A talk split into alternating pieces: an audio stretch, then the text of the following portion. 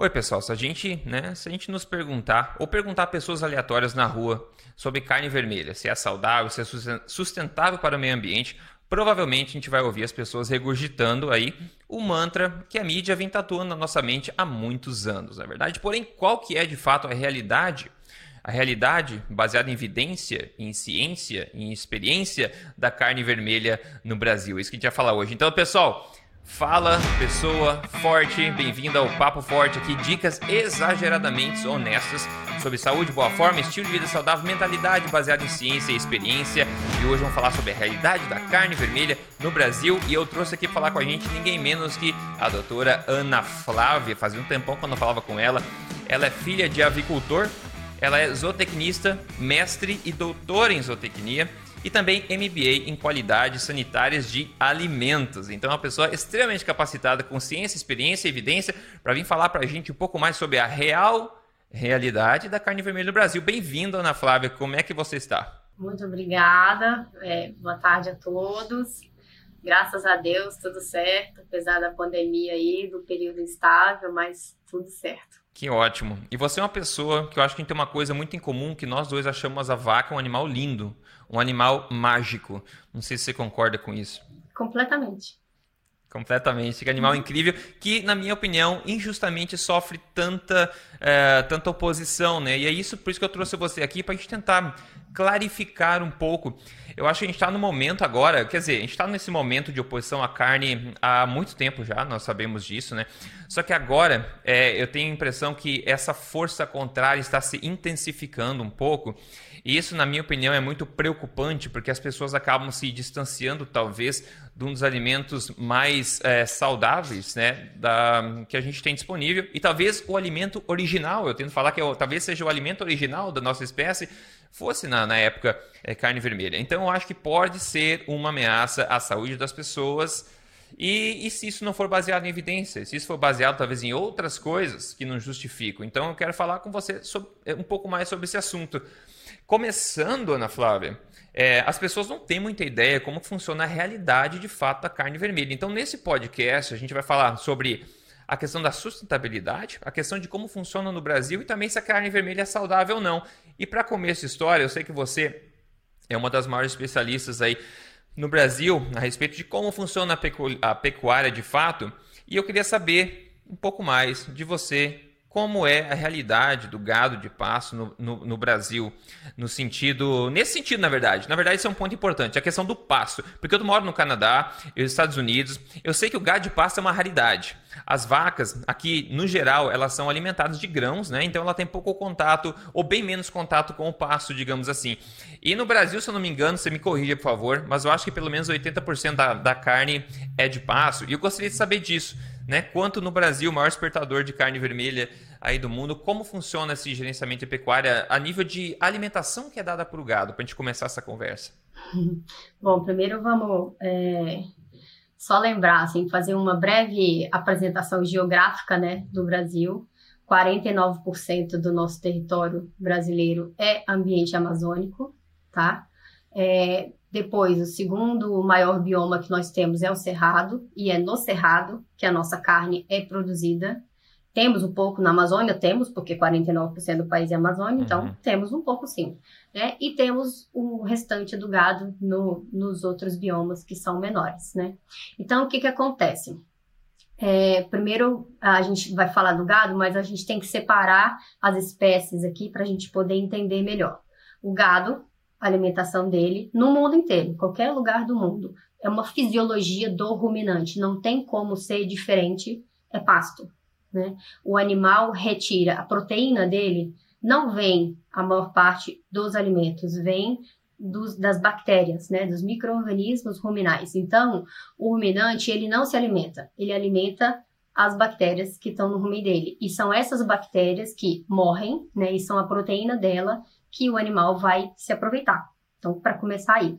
Então, assim, quem come grãos não são os ruminantes, são os monogástricos, né? Suínos, aves, coelhos, né, e outros animais aí, né, é, de um estômago, uhum. monogástricos, porque um estômago só. O ruminante tem quatro compartimentos, né, rumen, retículo, maso e abomaso, né, sendo o é rumen é a maior né? câmara de fermentação, isso. É, já o cavalo, por exemplo, que é um animal monogástrico, ele também tem uma câmara de fermentação, mas é o seco, né, é no intestino a fermentação uhum. dele e ele também pasta, assim como os ruminantes. Então, o que, que acontece? As pessoas têm esse confundem, né, se confundem, né, porque a mídia faz, né, os artistas, enfim, né, é, pessoas aí, né, é, é, disseminam esse mito, né, de que o gado come grãos, mas na verdade no mundo inteiro o gado come pasto, né? O que que acontece? Qual é a grande diferença dos Estados Unidos, né, e de países de clima temperado, né, é, em relação ao Brasil, né, que a predominância do Brasil é um clima tropical. Né? Então, o que acontece?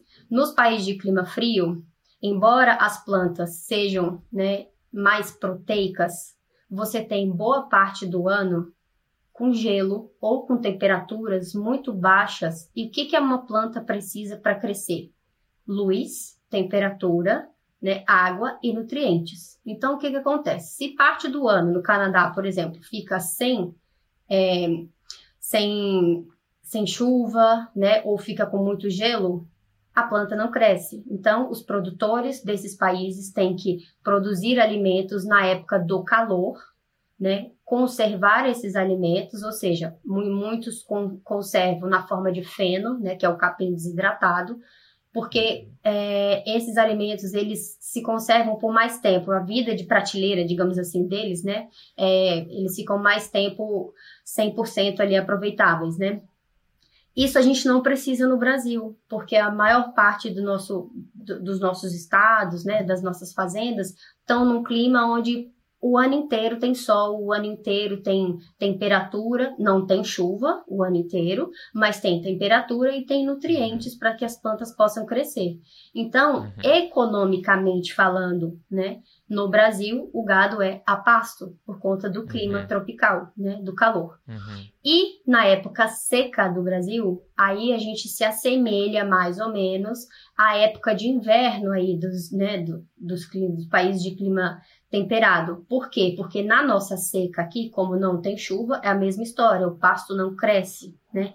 Aí o que acontece? O produtor rural que sabe fazer um manejo de pastagem, ou seja, que sabe cuidar do pasto dele, que quando ele foi formar, ou seja, plantar aquele pasto na fazenda, ele plantou de forma correta, ele soube manter aquele pasto. O pasto é como um carro né? Você tem que estar tá ali sempre fazendo a manutenção, uhum. sempre dando um up nele e tal, né? Até que você resolve comprar outro carro, então até que o produtor resolve fazer um novo pasto, né?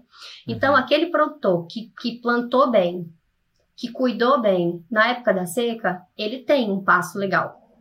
Agora, aquele produtor que não sabe fazer o manejo do, do pasto, né, como a gente chama, uhum. ele tem que, na época seca, recorrer ao quê? A grãos, que é o que a gente uhum. tem de disponibilidade, né? Uhum. É, um caso especial, o gado de leite. Imagina que uma vaca leiteira, ela é um atleta de alta performance. Ela tem que consumir um nível calórico muito alto, né, de, de, de alimentos, de nutrientes por dia, né, para conseguir a produzir a quantidade de leite que ela produz. Então, assim, você imagina, se nós, vamos fazer só uma comparaçãozinha aqui para entender. Se nós, imagina o Rodrigo é um atleta de alta performance, você precisa comer uma, uma quantidade X de proteína por dia. Você vai comer isso só de vegetais. Quantos uhum. vegetais você vai ter que consumir para você atingir aquela, aquela quantidade de proteína que você precisa? Muitos vegetais, uhum. né? Se você fosse uhum. consumir carne, você consumiria menos, né? Certo. Enfim, então o que, que acontece? O gado de leite, ele precisa de um alimento com um pouco, um aporte maior de proteína. O, geralmente, o que que isso é, é feito? Soja, né? Que é, uhum. porque assim, não adianta o produtor rural ele querer dar um determinado alimento para o gado. Ele tem que ter disponibilidade daquele alimento para ele comprar ou para ele plantar, né? É, para ele plantar, ele tem que ter semente disponível no mercado, né? Para Uhum. É, é, empresas que vendem semente para ele, porque senão não tem como ele plantar, mesmo se ele quiser, né? Então, uhum. assim, a disponibilidade é de grãos. Então, aquele produtor que não fez o manejo correto, né? Ou que está numa situação, por exemplo, o produtor que, que tem uma fazenda no Nordeste, né? A, a parte hídrica do Nordeste, né? O, a, o déficit hídrico do Nordeste é muito grande, né? Então, é, tem que recorrer, por exemplo, a palma, né? A outras plantas, né? Que não são necessariamente né, pasto então, assim, esses, esses produtores que estão nessas áreas específicas, né, acabam tendo que ter um, um, um planejamento diferenciado ali, né? Então, tudo uhum. gira em torno de disponibilidade do alimento, uhum. né, e do clima que você tá, que a fazenda está inserida ali, entendeu? Então, o gado certo. de leite, diferente do gado de corte, né, uhum o ano inteiro, ele acaba recebendo mais grãos, né, ou mais alimentos alternativos, ou seja, uhum. diferentes do pasto em si, porque ela precisa, porque a vaca de leite precisa de um aporte energético maior e um aporte proteico maior, né? O leite, uhum. é, tirando a parte, né? Não estou discutindo aqui se faz bem ou não, mas o leite é um alimento completo, né? Para o bezerro, uhum. né? A melhor coisa que uhum. existe para um bezerro é o leite. Então, é, a vaca precisa de, um, de muito nutriente, né? Ingestão diária de um nível elevado de nutrientes. Então, ela acaba recebendo um pouco mais de grãos do que um gado de corte entendeu? É, certo, não, perfeito, obrigado por esse panorama. E sobre o gado de corte, no caso, é, no, nos produtores que têm esse manejo correto da pastagem, você acha que o pessoal que tem esse manejo correto da pastagem acaba sendo a maioria do. Só para ter uma noção assim de, de, quantidade, você comentou que tem uns que não têm esse manejo correto, então uhum. precisam, às vezes, se pegar suplementando com outras coisas. Só para a gente entender um panorama assim de, de quantos que fazem corretos, quantos não fazem? Infelizmente, infelizmente, é, no Brasil, a boa parte, né, estima-se aí que aproximadamente 70% das nossas pastagens tem um certo grau de é, como é que fala? Assim, não estão em condições ideais, né, de serem uhum. pastejadas, entendeu? Tem algum grau de degradação, né? Uhum. É, e aí o que que acontece? Ah, já entrando aí na parte ambiental, que o pessoal se preocupa muito com o metano, por exemplo, quanto pior uhum. é o uhum. pasto, eu posso ter um gado 100% a pasto, sem receber mais nada. Mas se o pasto estiver ruim, o animal vai produzir mais metano. Por quê? Porque a fibra, né, o, o, capim ruim, ele fica mais, mais ressecado, mais fibroso, né, ele fica com uma parte, é, a, planta ela tem uma estrutura, né, celulose, hemicelulose e lignina, né, a lignina é a parte que as bactérias não aproveitam, né, uma parte que é jogada, né, é, que o corpo expele, digamos assim, né? Então, assim, um capim mais lignificado, mais fibroso, ele leva a rota do ácido acético, né? No rumen você tem a produção de vários ácidos orgânicos, né? Uhum. Propiônico, butírico e acético, né? O acético é a rota do metano. Então, um uhum. capim ruim também promove uma maior produção de metano, né? Então, o pessoal fala assim, ah, eu não quero é, carne de gado confinado, mas assim, em certos confinamentos, é, pelo fato da qualidade da dieta ser melhor, tô falando, né, não tô falando de grãos, tô falando do capim em si, né, uhum, ou às vezes uhum. da silagem, né, que é o capim fermentado, Sim como se fosse um pré-probiótico ao mesmo tempo, né, a silagem, é, pelo fato da, da qualidade da dieta ser interessante, ser mais, mais elevada, no confinamento você tem é, como reduzir a produção de metano, entendeu? Se eu for comparar uhum. uma boa dieta no confinamento e uma pastagem é, ruim num gado 100% a pasto, 100% a pasto ele pode produzir mais metano. Então, é, uhum. a gente não pode é, generalizar as coisas, entendeu? O gado 100% Sim. a pasto, ele também, é, a gente também tem certos problemas, né? Mas se você cuidar, Sim. não tem problema nenhum. É, mas, mesmo o gado 100% a pasto, você perguntou, né? Mesmo aqueles produtores brasileiros que fazem a manutenção correta, né, da pastagem e tal, quando o clima no Brasil vai ficando cada vez mais, é, mais quente, né, as condições climáticas vão ficando menos favoráveis para a produção dos vegetais, o que, que acontece? Perde-se principalmente no, na pastagem, no solo, fósforo. Então, uhum. a, a, produção da forrageira diminui. Então, é, mantendo ou não bem as pastagens, ainda assim o produtor precisa de dar um suplemento. É como se na época seca, mesmo com uma boa pastagem, o gado de corte ainda recebesse um whey protein, sabe? Uhum, né? Uhum. Mas isso não tem nada a ver com grãos e tal, né? Assim, a gente não a gente não suplementa, né? Vitaminas, né? Quando a gente precisa, né? Enfim, cada um tem o seu, as suas uhum. razões ali para suplementar, né? Em, em diferentes épocas da vida, né? Então o gado também precisa. Isso, isso daí é, é um fato, não só no Brasil, em qualquer lugar do mundo, né? O gado uhum. sempre recebe uma suplementação proteica ou somente um sal mineral mesmo. Sim. Se você pudesse dizer quanto você acha é, do gado brasileiro que é 100% a pasto, considerado 100% a pasto? Bom, o último, eu até, essa semana eu até busquei informações, né, justamente para a gente fazer o nosso, nosso uhum. podcast, né? A, a, ano passado, porque os dados são de, os últimos dados são uhum. de 2020, a gente ainda não tem dados de 2021, Sim. né? É, houve um aumento aí da, do confinamento, né? O confinamento, na verdade, quero que as pessoas entendam que o confinamento no Brasil ele só é feito no, no final da, do ciclo produtivo, ou seja, os machos ficam 90 dias em confinamento e as fêmeas ficam 120 dias. Então, quer dizer, o nosso gado a, na pior das hipóteses, ele passou 80% da vida dele no pasto, entendeu? Uhum. Diferente uhum. do gado de climas, né, de países de climas temperados, que anualmente, né, entre sai ano, precisa do confinamento ali Sim. por conta da questão climática. Então, assim, é, houve um, um aumentozinho que então agora nós temos aí é, 84%, não, 86%, tá? 14% de, de confinamento, né? E 86% do nosso gado 100% a pasto. E esse confinamento, todo esse confinamento, eles alimentam com grão ou alimentam com feno ou pasto também? Não, de jeito nenhum. O confinamento, ele tem diferentes níveis de dieta, né? Você tem uhum. desde o confinamento com silagem, é, até o confinamento é, com alto grão, né, que fala, né, que aí é, uhum. é, na casa de 90% de grãos, é bastante.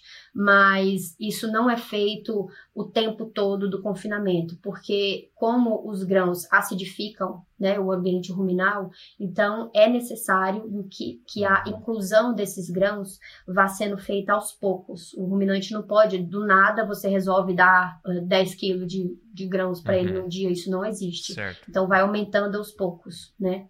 Mesmo a dieta uhum. de alto grão não é no 100% do tempo de confinamento, porque fisiologicamente isso não é possível, entendeu? O animal uhum. adoece. Uhum. E se o animal adoecer, uhum. não adianta nada. O produtor perdeu todo aquele dinheiro investido. O confinamento no Brasil ele é caro. As pessoas têm que entender uhum. isso. É muito caro. Uhum. É, e agora, com a pandemia, né, o, as commodities, né, o dólar alto, as commodities, os grãos, né, subiram absurdamente. No Brasil, qual foi o reflexo da pandemia para nós? Muitos produtores de suínos e aves que dependem 100% dos grãos quebraram.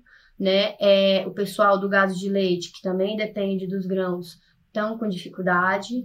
E o confinamento, né? Esse a gente a tendência é que no próximo ano, quando a gente for falar dos dados de confinamento desse uhum. ano, a gente vai falar que vai ter uma redução.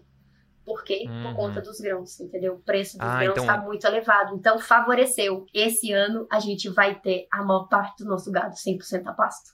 Ah, a pandemia trouxe essa é. vantagem para nós. Certo. Então é mais economicamente proveitoso você ter o, o gado no passo 100%, como você está falando. Né? Exatamente. Né? E já tem já empresas já, né, mostrando aí, né, que é, os clientes, né, os produtores de uma forma geral do Brasil, é, desde o ano passado, que começou a pandemia, que os grãos começaram a aumentar, o produtor agora, ao invés de comprar grãos, o produtor está investindo na pastagem. Na verdade, uhum. isso era uma coisa que uhum. devia ter sido feita desde sempre, né? O produtor uhum. tem que entender Sim. que o pasto é o, é o carro-chefe dele, né? Sem o pasto, o gado Sim. não existe, né? Então, é, mas aí, a males que veio para bem, né? A pandemia veio para fazer com que o produtor brasileiro, de uma vez por todas, investisse nas pastagens.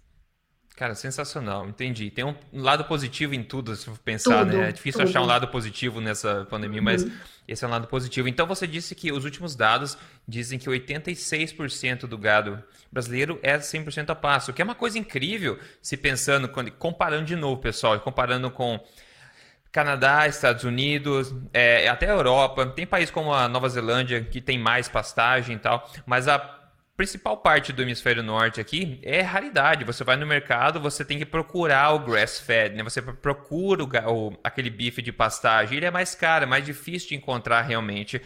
E aí no Brasil, então, se a pessoa vai num açougue normal, digamos assim, ela tem mais chance de encontrar um que seja naturalmente de pasto, um que não seja, no geral. Assim, se eu vou no mercado aí no Brasil comprar carne é, você acha que a maior parte da carne que está exposta, no geral, claro, tem exceções. No geral, você acha que é um gado de passo ou só para entender assim? É, ó, é, é, mais simples, é mais simples do que a sua pergunta. É, aqui no Brasil, gado de confinamento Geralmente Sim. você encontra nessas boutiques de carne chique. Ah. Quando você vai nessas boutiques, essas uhum. carnes premium, essas carnes de, por exemplo, marmorizadas, né? de, de animais de raças específicas, ah, né? Assim, que tem entendi. lá.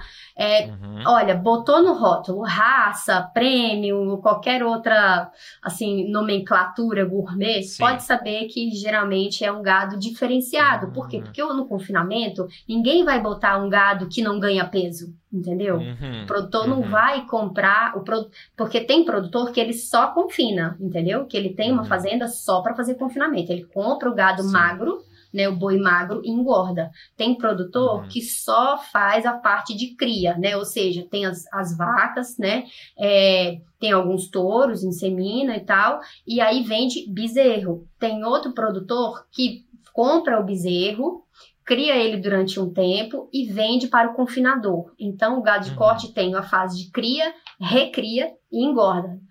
Quem faz só engorda, né, se lascou com a pandemia, porque os grãos estão muito grandes, estão né? muito elevados os uhum. preços. E, e quem faz o confinamento geralmente cria um gado de uma genética melhor e, e vende né, para um frigorífico e são carnes assim. Né, mais gourmet, entendeu? Digamos assim. Ah, então tá fácil. Qualquer açougue que você vai, ou se você vai no supermercado, uhum. compra uma carne qualquer, pode saber que aquilo ali é gado de pasto. Cara, é, é, basicamente o oposto, né? Que coisa interessante. Aqui você tem que ficar tentando achar e aí, se você querer achar, você vai achar o boutique lá, que é aquele mais é. caro, que é aquele marmorizado, que aquele sim tem mais chance de ter, com certeza, ter comido grãos, né? Que Nossa. interessante. Então a gente tem muito, a gente é muito privilegiado no Brasil nesse sentido, porque a gente sabe o perfil nutricional, até lipídico da carne de 100% Páscoa de grão. Assim, elas não são completamente diferentes, mas existe uma diferença aí no perfil lipídico, né, no perfil de ômega 3, ômega 6, da, uhum. da carne de pasto, da carne de grãos, mas não é preto e branco. É um, é um pouquinho diferente. Então, de qualquer forma, você vai estar muito bem servido, né? Agora, tem gente que gosta mais daquela carne marmorizada que você falou. Isso tipicamente se encontra num gado que foi engordar, digamos assim, um pouco mais. Porque a carne de passo, pelo menos que eu vejo aqui em todos os lugares que eu já fui, ela tende a ser um pouco mais magra. como aquela carne normal do uhum. Brasil. Sabe? Mais você magra. vai no açougue, Sim. é mais magra. Você não encontra aquele marmorizado lindo de foto, assim, que o pessoal tira foto, aquele Wagyu A5, uhum. assim, que é, tem mais, bem mais gordura do que uhum. carne, né? Interessante, muito interessante Inclusive, o gado japonês, ele, ele foi desenvolvido, digamos assim, né? Uhum. Lá no Japão, mas 100% confinado. O bezerro nasce, o primeiro dia da vida 100%. dele já é só confinamento. Inclusive, né, com uma dieta rica em grãos e uhum. tal. E, assim, todo um, um, um manejo que é um animal, assim, bibelô justamente para a carne ter aquela maciez específica, entendeu? Sim, sim. Muito interessante, muito bom. Então, uma ótima notícia para os brasileiros aí: 86% e provavelmente próximo ano talvez aumente um pouco mais essa porcentagem ainda. Então, a carne barata no Brasil tem grande chance de ser uma carne de passo, 100% passo. E isso me leva ao seguinte agora, é, pisando um pouco na questão é, da sustentabilidade, só ler alguns fatos aqui para o pessoal ficar inteirado. A FAO, né, que é a Organização das Nações Unidas para Agricultura e Alimentação, lá em 2006, ela falou que 18% dos gases de efeito estufa vem da pecuária. Né? E depois de eles corrigirem alguns pontos na forma como eles calcularam isso, eles reajustaram isso para 14,5%. Né? Mas mesmo assim, os cálculos foram feitos de uma forma, digamos, no mínimo tendenciosa, ao analisar todo o life cycle, né? toda a vida do gado, comparado a uma versão mais reduzida dessa, da, do transporte, por exemplo. Então eles acabaram colocando essa culpa toda no transporte, no, no, na pecuária. E aí, documentários é, veganos ou documentários que são é, essa questão ambiental, do Netflix, etc., eles tendem a usar esse número mais alto e às vezes números até mais altos, como no Cowspiracy, no Netflix, que usaram até 51% dos gases efeito estufa vem da vaca. Eles consideraram até o, o gás que ela, que ela respira, até a respiração da vaca. Então, não é uma coisa assim tão enfim, tão preciso como a gente imagina, mas causa impacto. Já do outro lado tem a EPA, que é a Agência de Proteção Ambiental Americana, outro órgão oficial aí dos Estados Unidos. Ele conta uma história diferente. Lá eles atribuem, isso está disponível na internet, tá pessoal, para quem quiser ver. É, eles atribuem 28% dos gases de efeito estufa ao transporte, 27% à geração de energia, 22% à indústria e apenas 10% para a agricultura, onde está incluído também a pecuária. E lá, se a gente analisar os dados disponíveis é, publicamente, a gente vê que a quantidade de gases emitidos pela pecuária em si se mantém basicamente estáveis desde 1994, que foi uma, uma surpresa para mim, na verdade. Ele varia muito pouco desde 1994 a quantidade de gases que a pecuária emite nos Estados Unidos, isso, tá? E representa 25% desta categoria. Ou seja, de acordo com a própria Agência de Proteção Ambiental dos Estados Unidos tá, americana, né, o gado seria responsável diretamente por apenas 2,5% desses gases de efeito estufa lá nos Estados Unidos. Então, no Brasil, eu não sei como é que é, mas para a gente entender, Ana Flávia, que isso meio, meio que conecta com o que a gente começou a falar, que existe uma oposição muito grande e existem números e números. Né? Então, claro, se você quer favorecer a sua agenda, você infla um número, usa um número que te beneficia mais. Aí, se você quer tentar proteger a coitadinha da carne, você tenta fazer uma análise um pouco mais crítica, mais justa e acaba chegando nesses números que são muito inferiores, né? A transporte, a geração de energia elétrica, a indústria também. E uma vaca pastando no pasto é uma coisa que existe há milhares de anos, né? A vaca come o pasto, a vaca fertiliza o pasto de novo, a vaca respira como nós respiramos também, todos nós temos o direito de respirar, né? A gente não precisa ficar punindo as pessoas por ficarem respirando. Então, Ana Flávia, tem uma, uma culpa muito grande que é colocada aí nesse sentido. Eu não sei quanto do seu trabalho que é voltado a isso, quanto você é, dá de atenção a isso, mas quais são as suas impressões assim nessa questão dos gases, da pecuária, principalmente de pasto no Brasil, no caso? Uhum. Olha, é, eu, eu sou da seguinte opinião, sabe? É, não há esse, esses números, por que, que eles divergem e vão continuar divergindo o resto da vida? Né? Uhum, Porque uhum. simplesmente uhum. a, a, produção dos gases varia é, de acordo com o ambiente, é, varia de acordo com, a, no caso da pecuária em específica, né? Varia de acordo com o animal, varia de acordo com a dieta do animal. Então, assim, uhum. é, dentro do Brasil você tem uma, uma gama de, de diferenças, né? Imagina você comparar isso é, com outros países também, né? E você tentar claro. botar um número global para isso, não uhum. tem jeito. E outro, gás, né? Diferente de sólidos, como é que você vai é, ele se dissipa né, no meio ambiente, uhum. como é que você vai eh, juntar isso para poder fazer essa mensuração? Não tem uhum. jeito, sabe? É, tem um trabalho é, muito interessante que o Rodrigo depois vai colocar aí no, no podcast para vocês. É um trabalho chinês que eles fizeram uma revisão sobre uhum. questão de metano e CO2.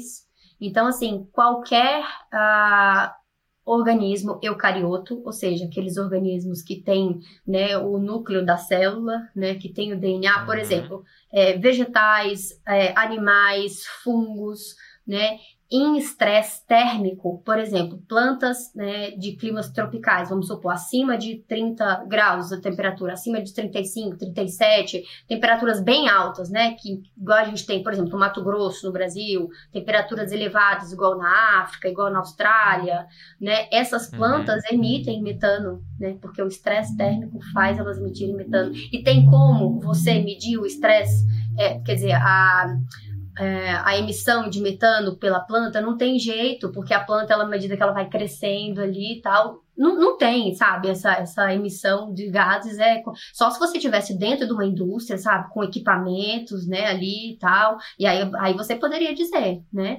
mas é, aí um dado interessante que numa dessas buscas, né, porque eu sou meio autodidata nesse, nessa questão uhum. de meio ambiente, eu gosto muito desse tema, né, principalmente para defender uhum. a pecuária que eu tanto amo, né, uhum. e aí eu vi um trabalho da Universidade de Brasília, eles falando sobre a ação dos cupins, né? Os cupins é, são insetos legal. de clima uhum. tropical, né? Sim. Uhum. E aí os cupins, eles 23% dos cupins, ah. né, da do território neotropical, ou seja, da, da parte aqui, né, mais próxima do Equador aqui, estão pensando então no Brasil, né, olhando para o Brasil, é, uhum. é, 23% está no Cerrado, que é justamente onde a gente tem a nossa produção de carne. Uhum. E aí, os cupins, eles têm no intestino deles, né, micro-organismos que decompõe a matéria orgânica, principalmente né, a, a, matéria orgânica, a lignina, no caso das plantas, que o gado não consegue e tal.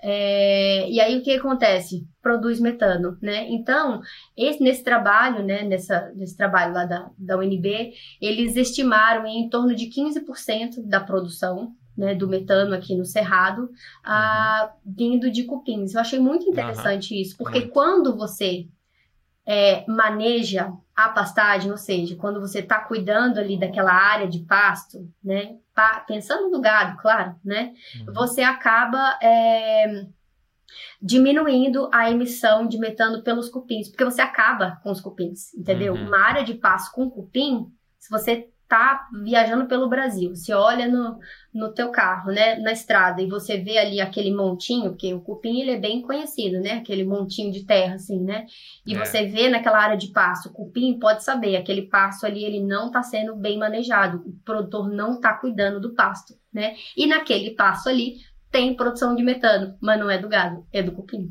Entendeu? Muito então, assim, e o pessoal. É. é. e o cupim é um inseto. Aí não tá aí, hum. não tem em voga aí aquela história de ah, proteína é, de inseto, né? Para o pessoal comer uhum. inseto e tal. Bom, para uhum. mim, na minha opinião, além de ser um nojo, vai, iria causar um desequilíbrio ecológico do mesmo jeito, né? Gado em excesso, Sim. o povo acha que causa. E, e é, inseto em excesso no mundo também não ia causar? Entendeu? Então, exato, então, assim. Exato. Né? É o equilíbrio da natureza. Outro ponto que não tem no Brasil tanto, que é uma outra grande fonte de metano, são aquelas plantações de arroz, né? Que a gente vê que elas ficam. É... O pessoal que não planta arroz sempre tem água, tipo um meio com pântano, né? E uhum. na Ásia, principalmente, é uma grande fonte também de metano, uhum. esse, essas, essas plantações. Então, e são muito maiores do que a, a emissão, no caso, da vaquinha, coitadinha. O cupim, por exemplo, você acha a maçã cupim, mas ela acabou de falar, é, é, muito grande a parcela de metano, por exemplo, que é produzida pelo cupim.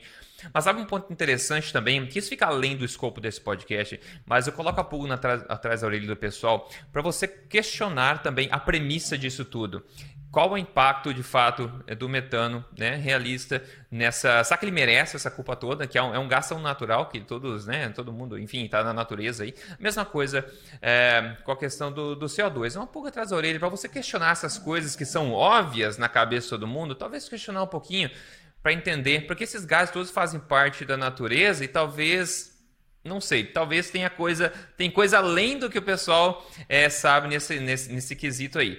Mas vamos assumir, por exemplo, a gente falou do metano, vamos assumir tá, que o impacto desses gases seja parecido com o que a, a, mídia diga por aí. Eu já falei que tem mais além disso que as pessoas deveriam questionar, mas vamos assumir que está correto. Vamos falar um pouco do, do principal, tá? Do, do CO2. E a vaca, tá? Coitadinha da vaca, porque o CO2 está emitindo, a gente acabou de ver que 28% dos gases de efeito estufa vem da, da transporte, 27% energia elétrica nos Estados Unidos, e 22 é indústria. E somente 2,5 da pecuária, tá? Então, mas a culpa vai sempre para coitadinho da vaquinha. Agora, me diga uma coisa, Ana Flávia.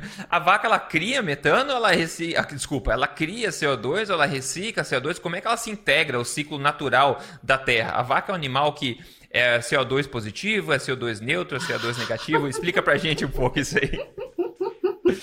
Olha, a vaca, assim como a planta, respira, né? Se, se a gente tivesse que eliminar os ruminantes pelo, é. pela, pela produção de CO2, a gente, teve, a gente deveria eliminar as plantas também pela, pela Sim, emissão nós de CO2. também, todos os insetos. é, é, é qualquer organismo vivo, né? o é, CO2, é. ele, ele faz parte da... Né? Assim como o metano, porque aqui, né? Pegando o gancho aí que você falou, né? O metano e o CO2, né? O metano, ele vem da, da decomposição da matéria orgânica. Então, por certo. exemplo, aonde tem decomposição de matéria orgânica, em qualquer canto do planeta. Se você tem um jardinzinho ali, se você você tem a sua plantinha na sua varandinha, né? E aí uhum. você botou ali seu adubinho ali na, na planta, uhum. o, a decomposição ali para gerar nutrientes para a planta, aquilo ali já era, né? Lógico que tem que ter umidade, né? Não, não pode ser uma uhum. decomposição uhum. a seco, né? É, que também não, não, nem sei se decomposição a seco também existe, porque os uhum. micro-organismos também precisam de água, assim como nós, né? E então, assim, qualquer decomposição de matéria orgânica gera metano e gera CO2, né? São os processos de, de decomposição da matéria orgânica. Não, uhum. não tem como é, não é só o gado uhum. que faz isso, sabe? A questão da, da, vaca, vamos lá. Tem duas coisas importantes que eu queria falar sobre essa questão, para a gente não ficar aqui 30 horas falando, mas a principal seria o CO2. Então vamos lá. O CO2 é comida de planta. A gente sabe, as plantas precisam de CO2 para existir, né? Uhum. Então a, o gado, ou digamos o pasto, ele absorve CO2, ele vira pasto, ele vira verdinho, bonito. Uhum. E a vaca vai lá, hum, tô com fome, come o pasto, ela uhum. absorve, né, esse, esse CO2 foi absorvido pelo pasto e ela respira e bota de volta Exatamente. na atmosfera esse CO2 que foi absorvido Exatamente. pelo pasto. E depois ela fertiliza o solo, que vai dar origem a mais pasto, que vai reabsorver. Então é um ciclo, né? A vaca ela não está gerando, ela não é uma, uma usina de CO2 que ela gera CO2 uhum. novo, né? Então ela, ela tira e faz parte de um ciclo que é o durante ciclo da vida, dia, né? Durante o dia você tem uma maior uhum. produção de O2, né? Que as plantas uhum. liberam O2 né, captam CO2, certo. liberam O2, e aí à noite, né, inverte o processo, né? As plantas uhum. captam O2, liberam CO2 também, né? E o gado capta o, né, o O2 e libera o CO2, né? E um vai vai complementando o O2 e o CO2 do outro, né?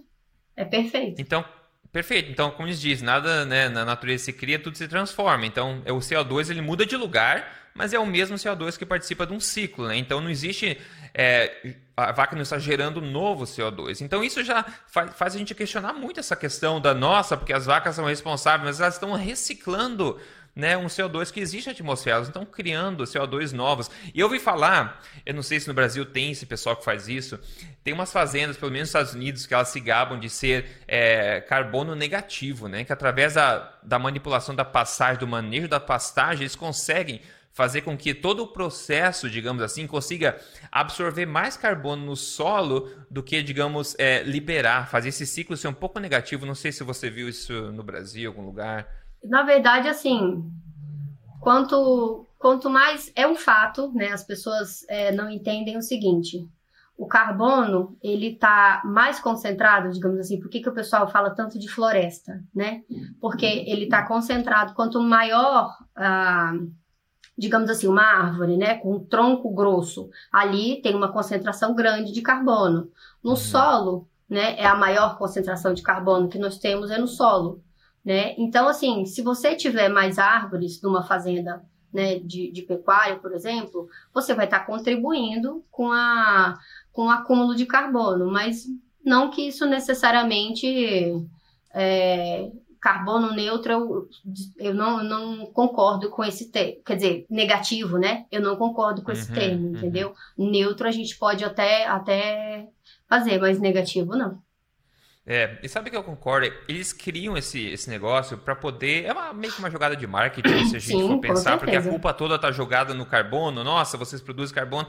Mas a verdade, como a gente acabou de falar, é simples, qualquer um sabe. Se você analisar, a vaca não cria carbono novo, a, uhum. a vaca recicla. Outro ponto, Ana Flávia, uhum. é muita gente fala das florestas brasileiras, você falou do território. Né, da Amazônia, é, a questão de desmatamento para a criação de pasto, qual que é a realidade disso, de acordo com o que você sabe aí no Brasil? Para começar, no Brasil a gente tem 64,4% das nossas áreas protegidas. Brasil, é o maior do mundo, hein? É o maior do mundo, sim. É. No Brasil é assim, ó, eu falei para vocês, 40, 49% do nosso território é ambiente amazônico. Se, vamos supor, o Rodrigo resolve voltar para o Brasil, e aí, não, eu quero gado na Amazônia. Porque eu quero, pronto. Eu decidi, eu quero ter uma fazenda super top, né, de carbono neutro na Amazônia. E aí, 20% apenas do seu terreno que você comprar, você pode utilizar. 80% uhum. num ambiente amazônico, você tem que deixar intacto. Entendeu? Então não é economicamente bom, né? Não, não é, claro que não. Entendeu? Então, uhum. então o que que acontece? No Cerrado já é 50-50. entendeu? Então, o que, ah, que é? acontece? Hum. É, e para os outros biomas, é 20% de preservação só.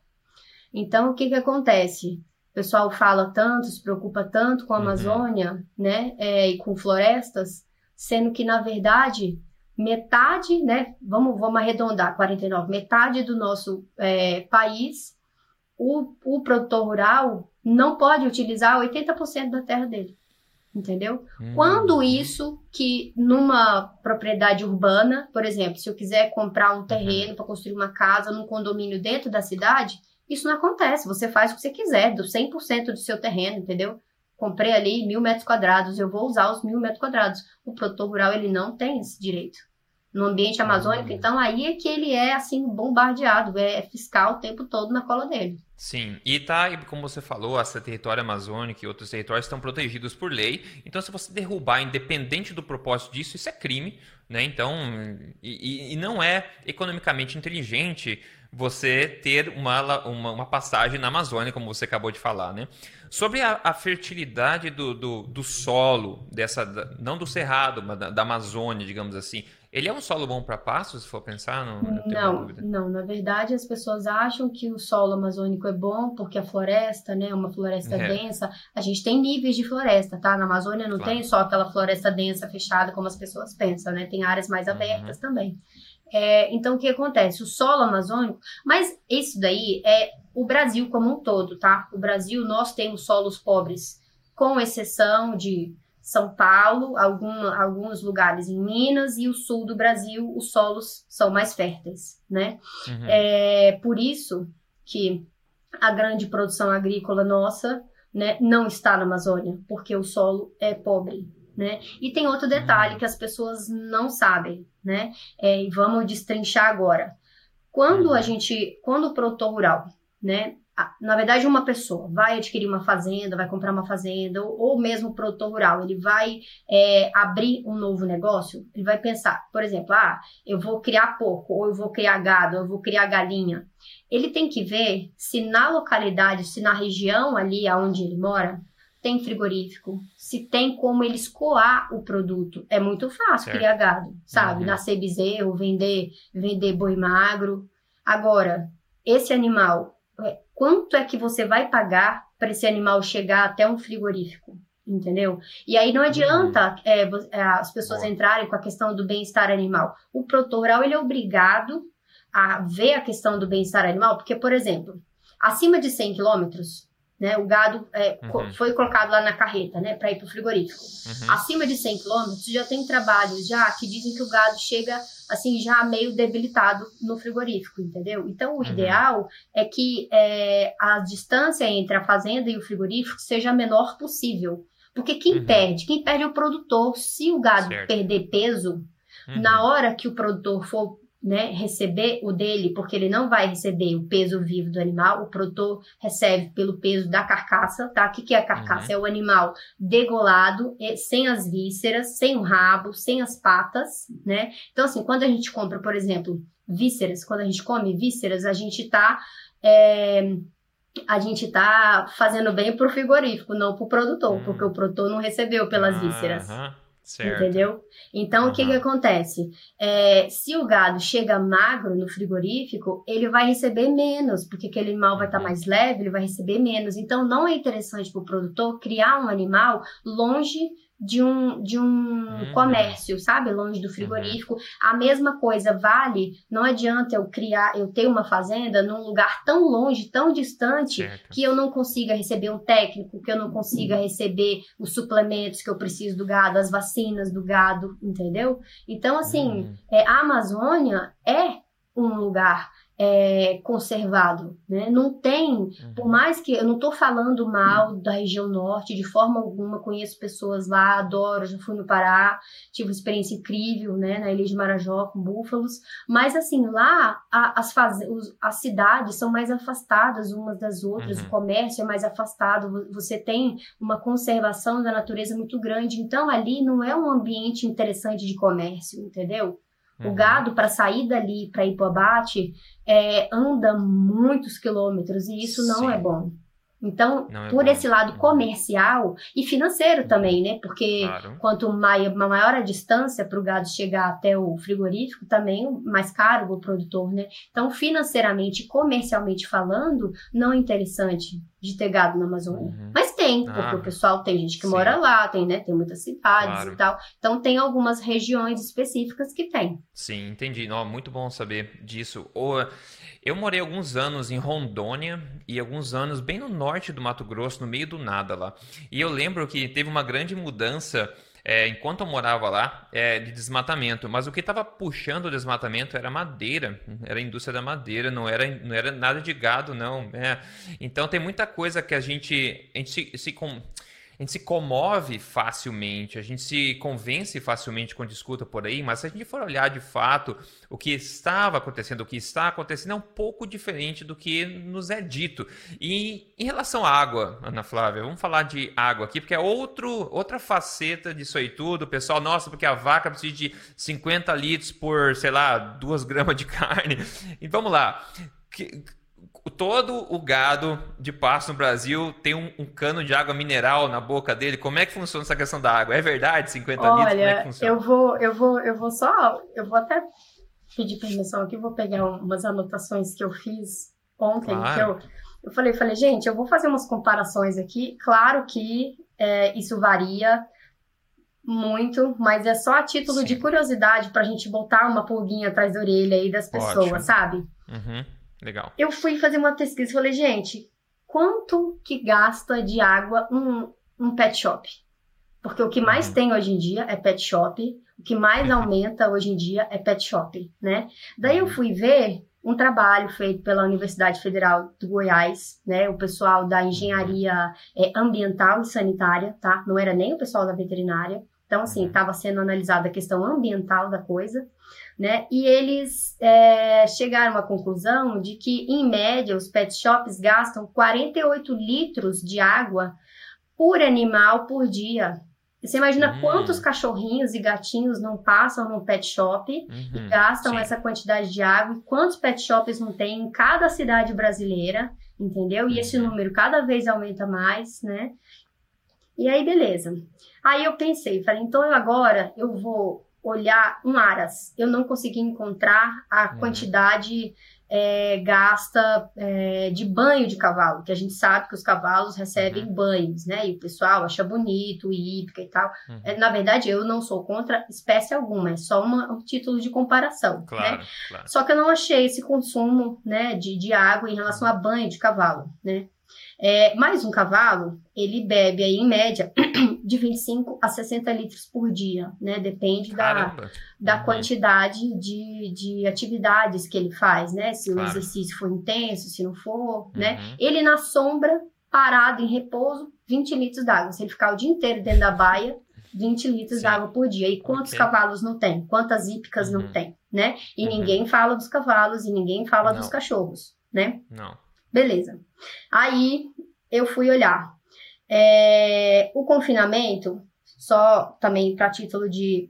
Pensando que esse número varia, tá? De acordo com a dieta dos uhum. animais. Por exemplo, no confinamento, quanto mais grão come um boi, mais água ele consome, porque o grão é uhum. seco, né? O capim tem o seu né? Ele come capim também, Umidade, come, come a silagem, que também é úmida, come, come é, resíduos agroindustriais, que também podem ser úmidos, né? Mas come grãos, né? E aí o que acontece? É em média de 50 litros por animal por dia, né? Uhum. E aí, por exemplo, é, dá dá um valorzinho bacana, né? Agora, uma vaca de leite, 64 litros de água por dia. Daí eu fui ver a questão da ordenha. Quantos litros, comparando então o PET com uma sala de ordenha, né? Porque as vacas são, né?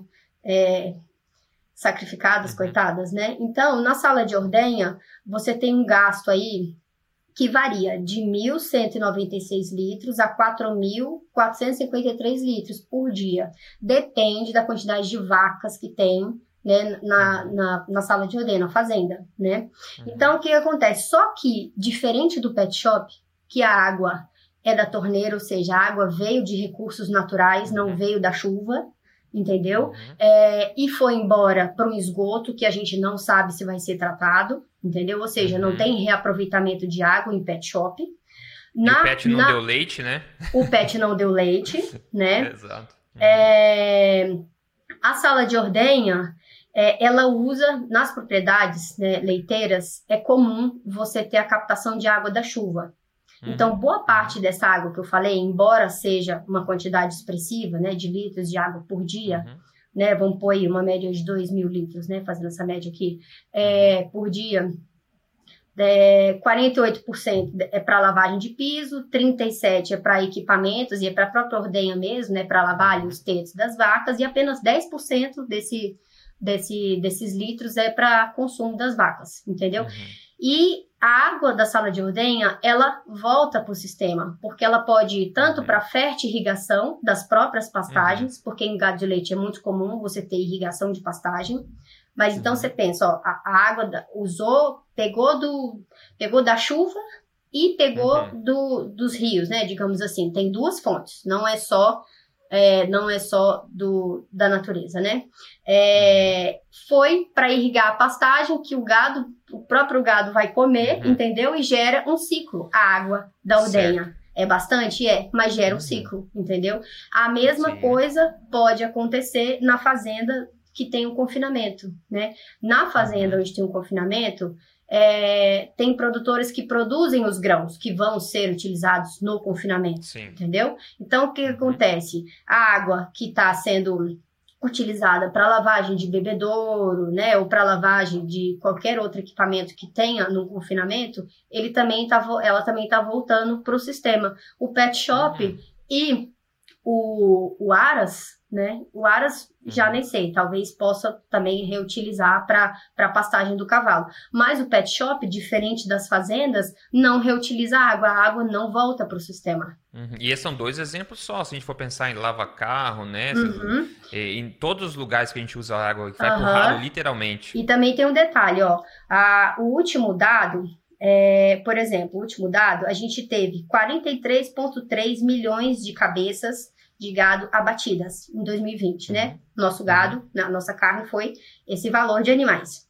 É, a gente tem no Brasil 139,3 milhões de pets. Nossa, sério? É muito Caramba. pet. Desses 139, é pet. 54 são cães e 24 são gatos, né? Milhões. Milhões. Uhum, então, assim, sim. as pessoas ficam preocupadas com a quantidade de bovinos né? Uhum. E com o uso de água do, da pecuária, mas elas não sabem que na pecuária a água se recicla. Uhum. No pet shop, não. E tem muito Nossa, pet. perfeito. Perfeito. Nossa, muito bom, muito bom para colocar em perspectiva. Eu sempre digo, pensem sobre qualquer assunto em perspectiva. Agora, vamos dizer assim, vamos esquecer essa comparação. Ah, porque meu gato não é diferente da vaca, não sei o quê. Beleza, vamos pensar na vaca, como você acabou de dizer. Se a gente analisar só o gado, você acabou de dizer, a gente capta a água da chuva, a gente utiliza para o que for utilizado, a gente recapta isso aí, que irriga o, o passo depois, que a vaca vai comer e fecha-se um ciclo. E você mencionou, digamos, entre aspas, o pior caso, que é essas vacas de ordenha, onde provavelmente vai a maior quantidade de água. Mas você mencionou também que em 2020, 86% do pasto é de, de corte, é de, 86% dele é 100% no pasto. Esse, como é que funciona a questão da água nesse gado que, a, que é a grande maioria que fica no pasto, Ana Flávia? É a mesma coisa da, da sala de ordenha. Na fazenda do gado de corte, você tem poço artesiano, né? A certo. água por poço artesiano.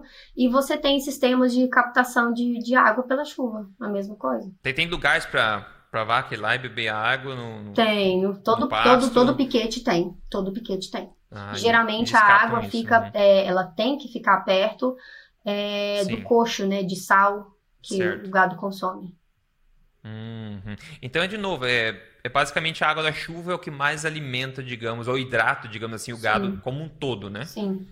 É o que a gente chama água de água chuva... verde, né? Exato, água verde. E a água da chuva, ela ia cair tendo gado ali ou não, né? a chuva ia descer de qualquer forma. Então o gado tá só aproveitando aquilo uhum. como como nós antigamente fazíamos, né? Pô, capta a água da chuva, você pode utilizar essa água para fazer o que for, né? Uhum. Então, legal, de novo, a gente vê que é uma forma interessante e natural de, de se manejar um ciclo, né? De novo, o ciclo do carbono, o ciclo do metano, o ciclo da, da água também. Então é uhum. outro ponto que a gente vê nesses documentários, muita gente atacando, mostrando uma caixa d'água de água mineral cristalina, 50 litros para você comer um bifinho de 100 gramas, sei lá quanto. É. Isso é muito injusto e não condiz à realidade, né? Não. Definitivamente. É isso é, isso, isso é muito interessante. A gente passou por, por floresta, a gente viu que é uma, seria uma, uma atitude burra, vamos dizer assim, do, do agricultor para ele tentar criar gado isolado na Amazônia, porque por vários fatores que a gente mencionou. É, questão da água, a realidade, a água da chuva que é utilizada, até porque economicamente é melhor também do que você pegar água mineral, obviamente, né? Então a gente falou sobre muitos aspectos do, do próprio é, do pasto também, que a vaca fertiliza o pasto, o pasto né, cresce novo, a vaca come, que a grande maioria do gado brasileiro é gado de pasto, que é a forma como, digamos assim, entre aspas, Deus criou o, pato, o pasto, né, alimentando a vaca, a vaca fertilizando o pasto, como sempre foi. Sensacional, muito bom. Agora, a parte que ferrou de vez, não tem como defender, carne faz mal. Agora, Rodrigo, você vai me dizer que carne não faz mal. Então, beleza, eu entendi que a vaca faz parte da natureza, mas carne faz mal. Vamos lá. Esse, claro, é um assunto que é uma, grande paixão minha, minha, minha, minha especialidade, as partes da ciência nutricional, e a Ana Flávia também tem grande conhecimento sobre isso. Mas, pessoal, vamos lá. Só para o pessoal ficar é, assim, vamos colocar o panorama correto aqui. Primeira coisa que eles falam que carne faz mal é inflama. Carne, Rodrigo, inflama o corpo. Você não sabe disso? Eu falei, não, não sei. Sabe por que eu não sei? Porque já foi provado conclusivamente que isso não é o caso. Inclusive, tem uma meta-análise meta-análise de ensaios clínicos randomizados de 2020 agora, publicado no jornal Advances in Nutrition. Ou seja, é um altíssimo nível de evidência, tá? Que concluiu justamente sobre a inflamação, concluiu que a carne vermelha não altera marcadores inflamatórios no corpo humano, beleza? Então, toda vez que alguém falar, ah, Rodrigo, inflama. Não, olha a ciência, tá aqui, contra fatos no argumento. Depois, eu só quero mencionar duas, tá? Tem muito, podia falar um ano aqui sobre isso, mas tem duas grandes publicações recentes. A outra, publicada em 2019, Ana Flávia, eu acho que deve ter ouvido falar sobre essa também, que é a maior e mais robusta revisão da literatura que já foi feita na história sobre carne vermelha, câncer e problemas cardíacos. Foi analisado em ensaios clínicos randomizados e foram analisados também estudos epidemiológicos.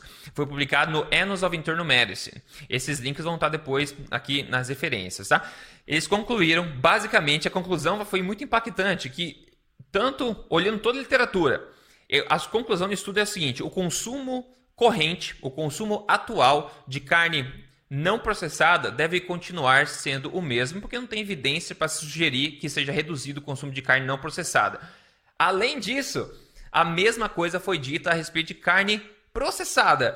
Rodrigo, meu Deus do céu, sério, carne processada. A evidência para se sugerir a diminuição de consumo de carne processada não existe, então eles também sugerem que o mesmo consumo atual se mantenha, porque não há evidência alguma, e o pessoal pode ficar chocado com isso se você nunca ouviu falar nisso, que carne vermelha cause qualquer problema em relação a problemas cardíacos, inflamação ou câncer também. Não existe. E sobre carne processada, Ana Flávia, uma coisa que eu acho assim muito injusto de novo, porque o pessoal que vai contra a carne, a carne vermelha usa todos os artifícios possíveis, né? Então, a respeito da carne processada, você vê muitos estudos por aí epidemiológicos que eles colocam no mesmo, no mesmo grupo carne não processada e carne processada. Pessoal, vamos pensar. Carne processada, o que, que é? É pepperoni, é salame, é aquela carne de nátio moída, não sei o que. Quando que uma pessoa come carne desse tipo?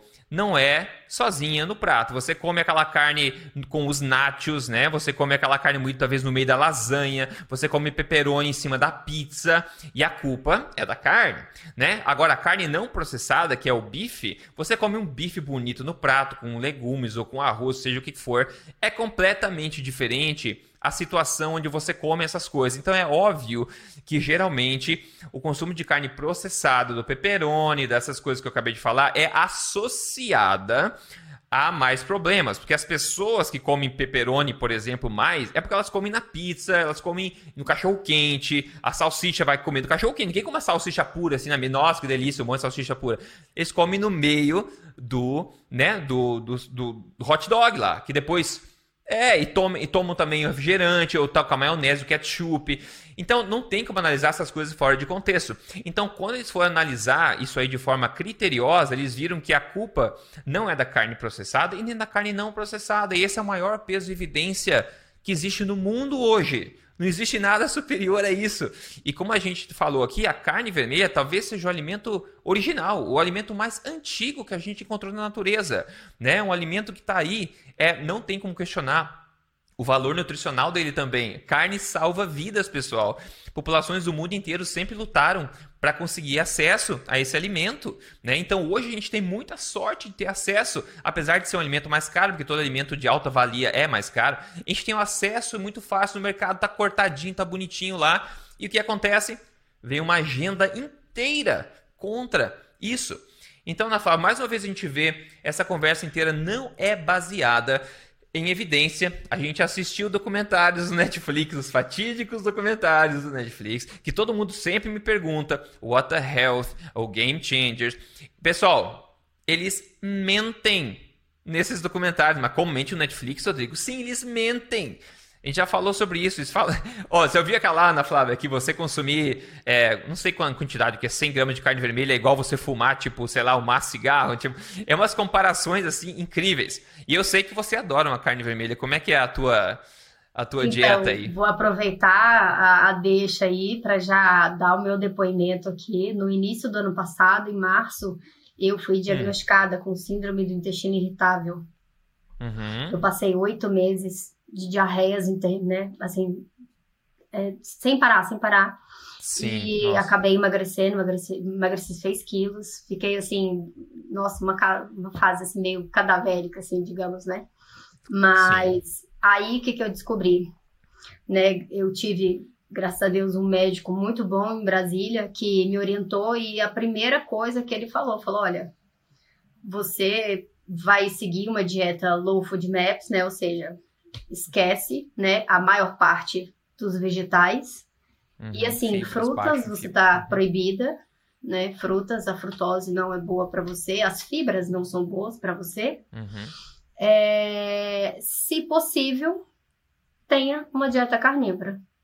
Uhum. E assim eu fiz, né? Eu tenho uma grande amiga minha, nutricionista, que me acompanha, Tânia Alves, e, e ela me ajudou né, nessa questão da, da. Na verdade, eu já levava uma, uma dieta bem carnívora, assim, sabe? Uhum. Eu só uhum. me tornei mais ainda, né? E, e aí o que acontece?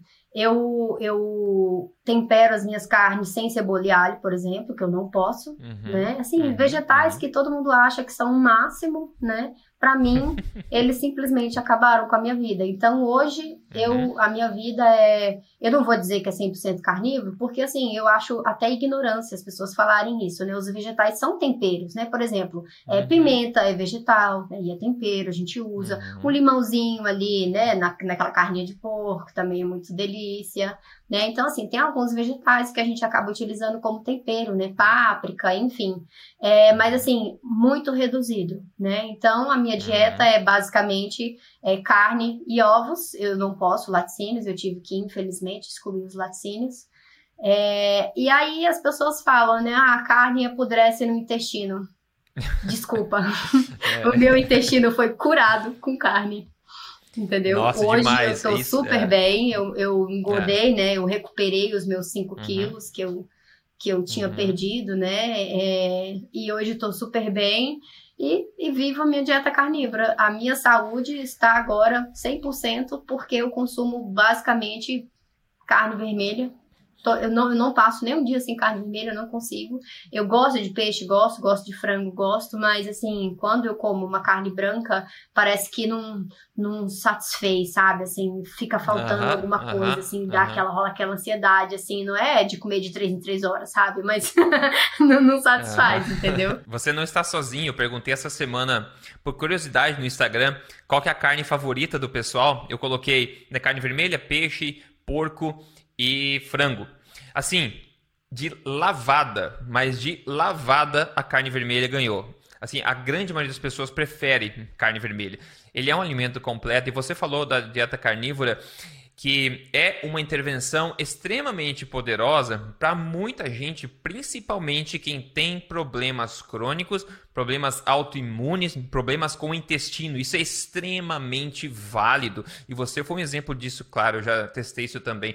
Então, pessoal, qual o perigo de você fazer uma dieta vegana além de bilhões de perigos que a gente podia estar falando aqui? Um perigo clássico, que é um problema comum que as pessoas veganas têm é problema intestinal, inclusive o mesmo que você acabou de falar, síndrome do intestino irritável. Além de outras coisas. Por quê? Porque nós, eu falo, nós não somos cavalos, nós não somos vacas, nós temos uma capacidade fisiológica limitada de processamento de fibras. O nosso seco é desse tamanho assim, ó, comparado com o do cavalo.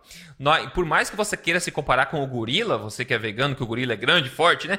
Vai comer planta igual o gorila. Você não consegue, porque você não é um gorila.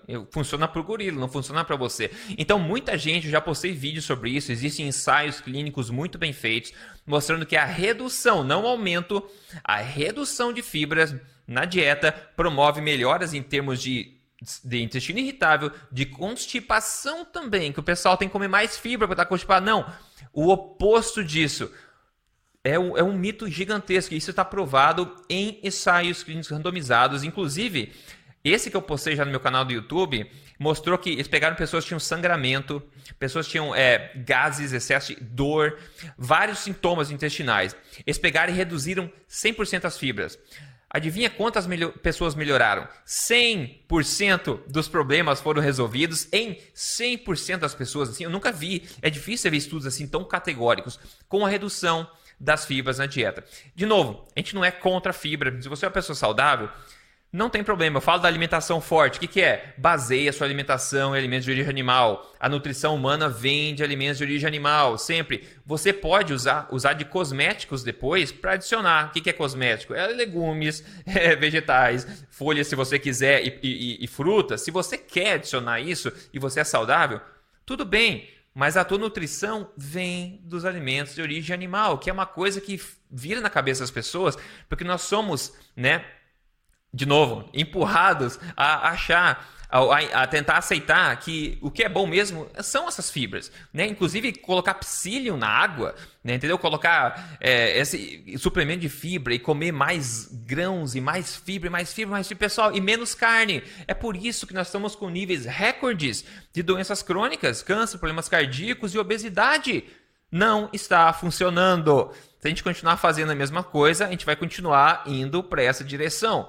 Então, por isso que eu faço esse trabalho, você faz o trabalho teu, para tentar influenciar pelo menos quem está ao nosso redor a ver as coisas de forma um pouco diferente e por que não salvar o corpo de um problema aí eh, intestinal, de um problema mental, diabetes, síndrome metabólica, a própria questão do peso também. Então, Ana Flávia, esse, esse é um assunto que eu posso falar o dia inteiro, porque eu, tô muito, eu tenho muito fervor a respeito disso, porque as coisas estão tão erradas, né, se a gente for pensar nesse sentido. E olha, eu vou te falar, eu sei que produto industrializado é uma coisa que a gente deve reduzir, mas se eu tivesse que escolher é, comprar um hambúrguer vegano é, ou comprar um, um embutido, entendeu? Eu ficaria com o embutido.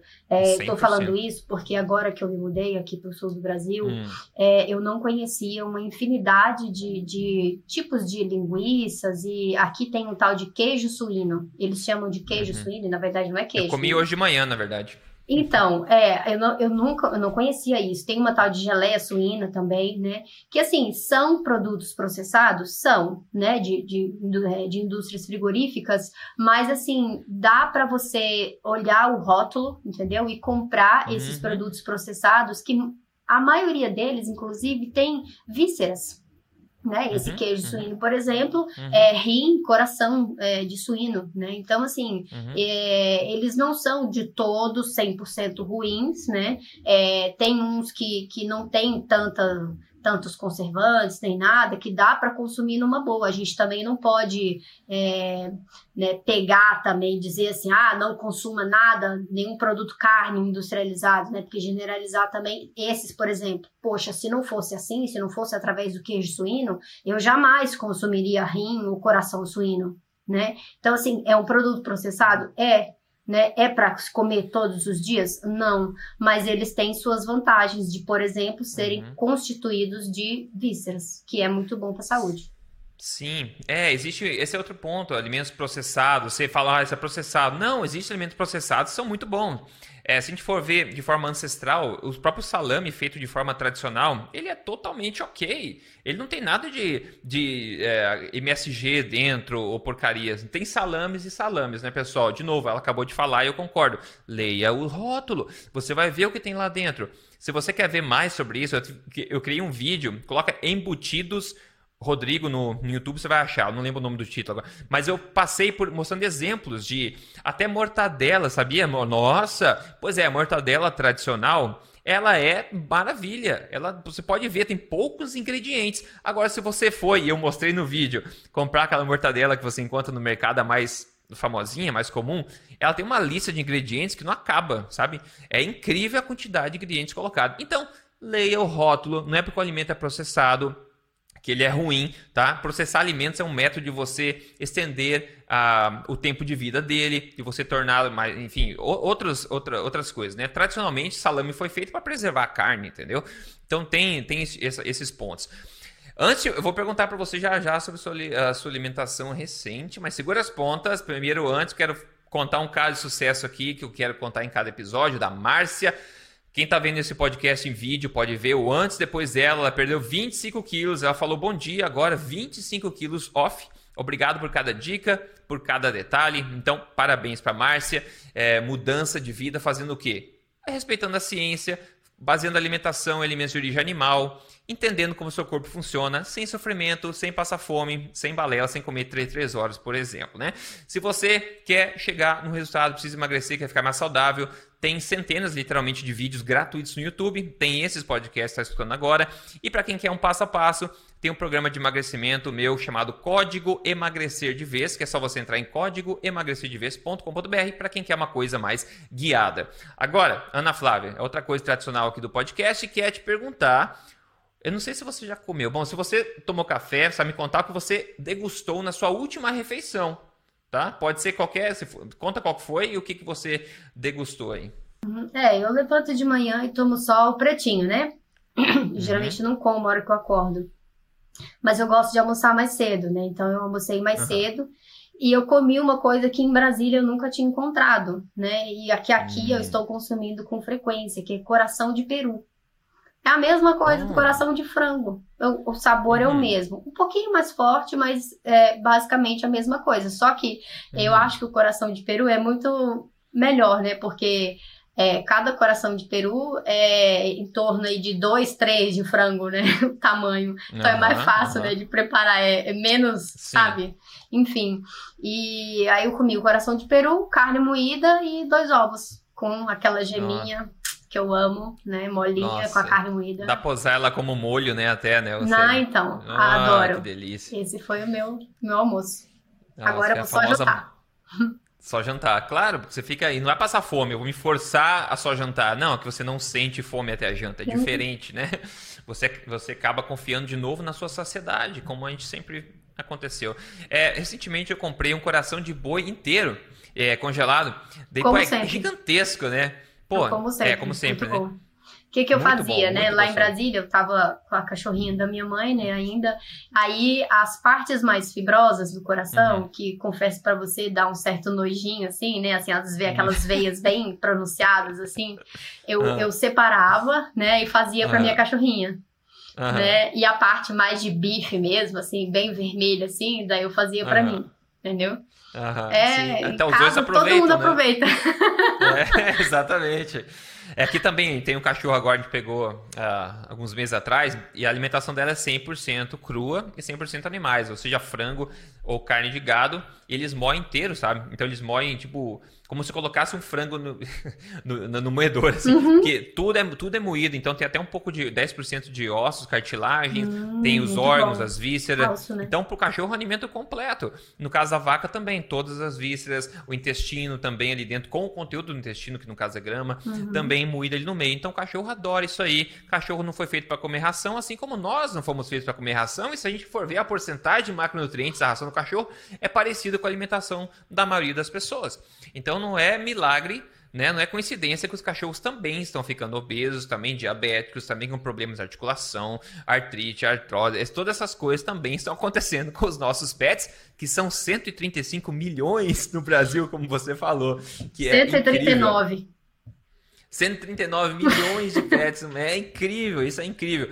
Agora, Ana Flávia, para a gente acabar essa conversa aqui, eu sempre gosto de pedir é, uma dica, assim pode ser qualquer uma sua, uma dica exageradamente honesta, sem papas na língua, sua para as pessoas que você acha que pode levar elas para mais perto da boa forma ou da saúde, ou até ter uma mentalidade mais positiva. Uma dica assim que vem na sua cabeça, na lata mesmo, que eu falo exageradamente honesta assim para as pessoas. Olha, a, a primeira coisa é, é parar de seguir blogueiro, tá? Porque a gente não vai conseguir a nossa saúde. É, não, isso é uma realidade. É. As pessoas é, entram no Facebook e no Instagram para conseguir informação, ao invés de, de procurar em fontes que realmente, né, são, é, são Claro que nas redes sociais tem muita gente séria, fazendo trabalho sério, como nós dois, né? Eu também faço Exatamente. parte, né, do Dieta Carnívora Brasil, né? Então, sim, assim, sim.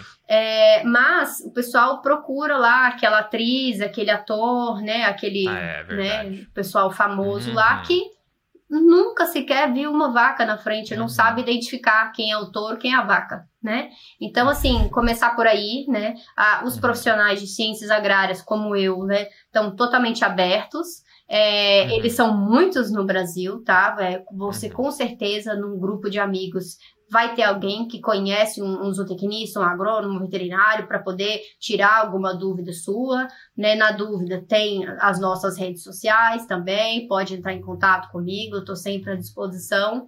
É, e é aquilo que o Rodrigo já, já falou N vezes, né? Não ter medo de consumir produtos de origem animal de forma alguma, dado as limitações de cada um, né? Como no meu caso eu não posso lácteos, mas se você pode, ok né? Uhum. É, e tentar se movimentar, porque não adianta a gente comer né, carne todo dia, né? E ficar aí sedentário, né? A gente, o nosso corpo foi feito para estar tá em movimento. Essa é a dica uhum. que eu dou uhum. para as pessoas. A saúde está por aí. Se você estiver em movimento, você não vai estar tá em estresse. Ah, isso é muito positivo, ainda mais nesse momento que a gente está vivendo, né? Eu falo para as pessoas às vezes sai de casa, vai andar, vai no parque só, respira um ar puro, abra o ambiente para abrir a cabeça. Eu costumo falar isso e nutre o seu corpo e depois abra a cabeça respirando um ar puro lá fora. Isso é muito importante e muda a tua perspectiva das coisas, muito fácil.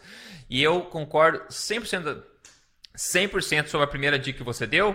É, se você pegar informação vendo a influencer favorita, você está correndo um risco enorme de você estar sendo é, enganado pelo conto do vigário. Eu não vou dizer que todo influenciador fala coisa errada de forma alguma. Você pode seguir teu influenciador, a sua musa fitness, muso fitness, tudo bem.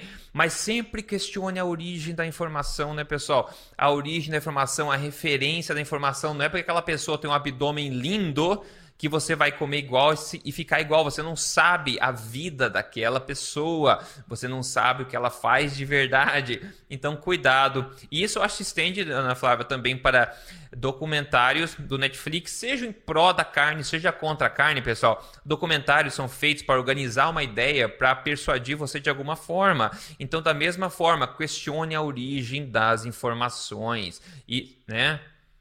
não é lugar de pecuária. E, e, realmente o bias, né? A, eles são tendenciosos contra a carne, infelizmente. Essa, essa, esses gigantes da, do Vale do Silício. Mas, Rodrigo, eu vou dar uma informação. São...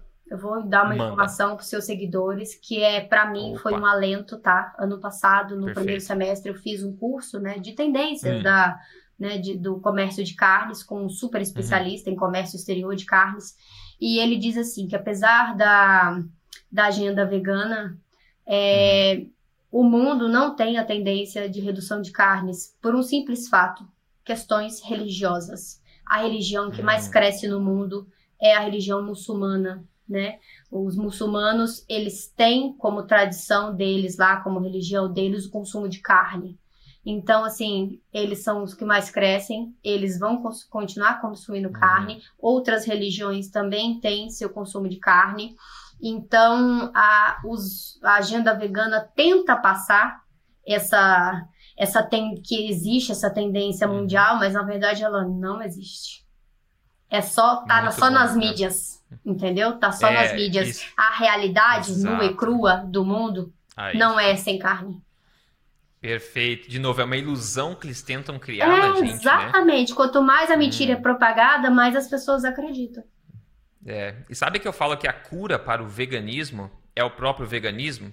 Sabe por quê? Porque se a pessoa decide ser vegana, é só ela seguir por tempo suficiente que ela vai logo logo perceber que alguma coisa está errada no corpo dela. Então o próprio veganismo acaba sendo a cura, porque depois ela para de ser vegana e começa a experimentar com outras coisas. E tem N pessoas no mundo fazendo isso, deixando de ser vegano e retomando a saúde, retomando a vitalidade. Então, pessoal, é isso. Cuidado com as armadilhas por aí da mídia, questione a fonte sempre. Ana Flávia, muito obrigado pelo seu tempo, pela sua sabedoria. Eu, Eu acho agradeço, que esse papo foi muito prazer. proveitoso. E onde é que o pessoal te encontra? Doutora underline Ana Flávia no Instagram.